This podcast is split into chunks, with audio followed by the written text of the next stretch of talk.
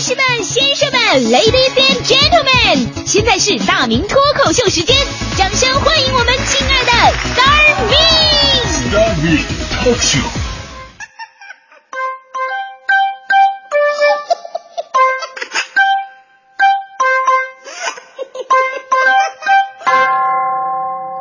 欢迎各位来到今天的大明脱口秀，我是大明。呃，咱们中国人呢，干什么事儿都想图个吉利嘛，尤其咱们对数字特别的敏感。啊、咱们喜欢什么呢？咱们喜欢六，喜欢八，顺和发，咱们不喜欢四。你看很多高楼大厦，这楼特别的高，但是没有四楼，他们标注的方法呢，往往是三 B。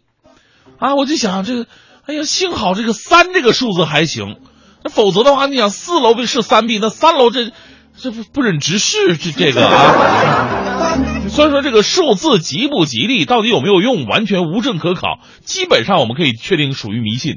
但咱们对于这种迷信呢，是毫不掩饰的，因为这种喜好呢，已经形成文化，深入到我们本身的血液当中了。尤其对八这个字儿啊，我们爱到无以复加呀。你看，从国家层面来讲，北京奥运会二零零八年八月八号晚上八点开始，就连倒计时的天数都是八百天。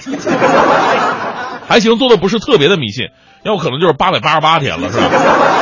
所以幸运数字一直以来呢，在中国的文化当中扮演着非常重要的角色。呃，紫禁城啊，据说就有九千九百九十九个房间吧。另外啊，在挑选住所、电话号码，甚至在挑选生日的时候，吉祥的数字都是考虑在内的因素。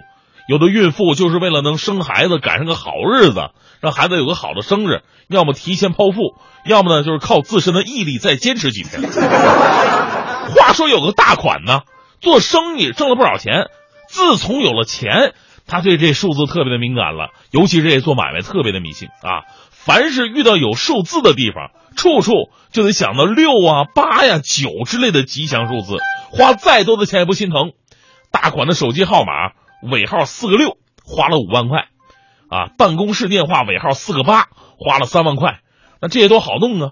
家里的门牌号有问题，刚买一别墅，特别的宽敞气派，门牌号一百四十号，怎么能带四呢？啊，这没办法，前面一家是一百三十九，到他这正好轮到一百四了，这不行啊，得找他们。这年头有钱能使磨推鬼。到了民政部门跟人家商量说：“哥们儿，那个你看我们家那个门牌号能不能通融通融换一个？”民不是民政部的人说：“这这不行啊，这不是电话号码，你说换就换的。”这大款也没说话，啪往桌上拍了两万块钱。啊，这工作人员一看说：“兄弟，这不是不给你换，这是原则问题。你旁边一百三十九，你就得是一百四十，这没办法的事情。”大款又没说话，又摔出去五万。工作人员急了，说：“你怎么还不明白呢？这不是钱不钱的问题，这是原则。”没等他说完，大款啪拍十万。工作人员是真生气了。我我发现你这个人吧，我我我跟我跟你说不明白问题。你想要多少号？哥，那什么你自己挑去啊。大款选一个八百八十八号，旁边一百三十九，他加八百八十八，感觉特别像饭店的包厢似的。但这这也是小段子啊。不过中国人呢，为了这么好的数字啊，确实是真敢砸钱。手机号码咱就不用说了，每个人都有经验。咱们就说这车牌号，我是感受最深的，因为我眼睁睁的我看到了中国最贵车牌号的兴起和没落的全过程。这件事儿绝对的是让人深省啊。中国最最贵的这个车牌号码啊，不是说在北京、上海、广州、深圳的，而是在浙江温州。那个地方曾经老板遍地嘛，最不缺的就是钱。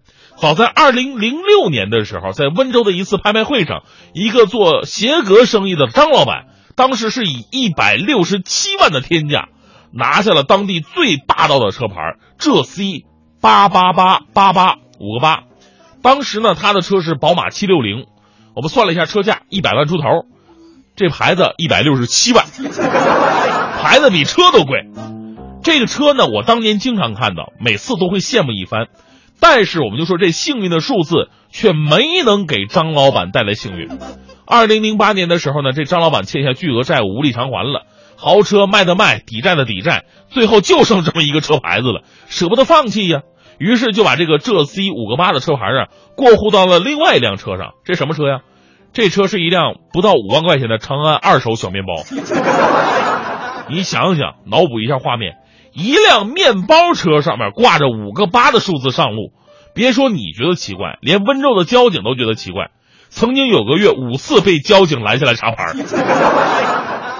而而这块车牌呢，到现在仍然挂在这个面包车上。前不久我回到温州，我还看到这辆车了，真的是不胜唏嘘啊。但我们知道，出来打拼呢，一时的胜败不能决定整个的人生。我们但愿这个牌子啊，能再次见证张老板东山再起吧。回头咱们再来说说这幸运数字。其实，在中国文化里边啊，确实有这方面的记录。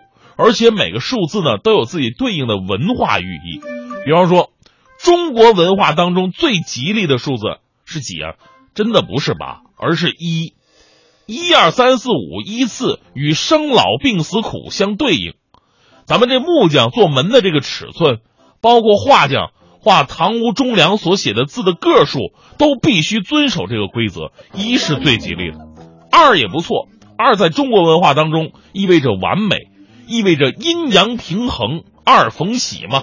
三，古有岁寒三友，三军将士，而今天呢，这个三呢还谐音为升上啊，很多人都喜欢三这个字儿。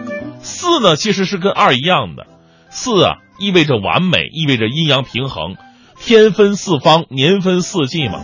五，呃，它跟我是谐音的，代表着自己，然后跟其他的数字呢可以产生相连的寓意。六呢，按照生老病死苦，它也是落在生字上啊，吉利。同时六六大顺，从古到今都是这么念的。七呢，七这个数字挺有意思的，就是不知道哪个同志啊，就是就是就说，可能他自己买了带七的电话号码，他就说七上八下啊啊，说这七好八不好啊，害得不少人丢掉了曾经花不少精力弄来的八的号码，都争着去找这个带七的号码能够上升。八就不用说，八这个就跟发谐音嘛，古往今来一路走俏，这谁家不想发财、发家、发达呀，对吧？九呢，九则久矣。过去皇帝的期盼，现在富商官员的愿望，也就是百姓也希望的和谐平安。九这数字也好，所以这么一看呢，其实每个数字后边都是有文化深度的。而我们如今呢，仅仅是因为谐音大肆鼓吹八，讨厌四，确实是有点偏颇。比方说，我小的时候。我小时候，咱家那用那个电话都是那种圆盘拨号的，比较早嘛。各位肯定有印象，就圆盘上有十个洞，代表着一二三四五六七八九零啊。想拨哪个号码，把手指头伸进那个拨孔里边，顺时针转一圈就得了。当时电话号码位数也少，不像现在是八位的。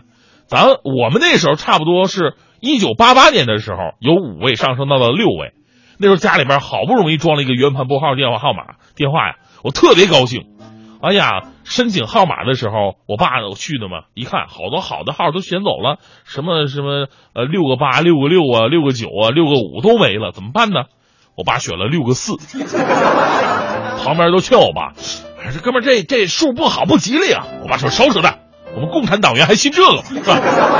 再说在音乐里边，这四就是发啊，啊这这这这好，这寓意不错。结果才过几天。我们家还真的发生一件灵异事件。那天周末，我爸妈两人看电影都没回来，都快晚上十二点了。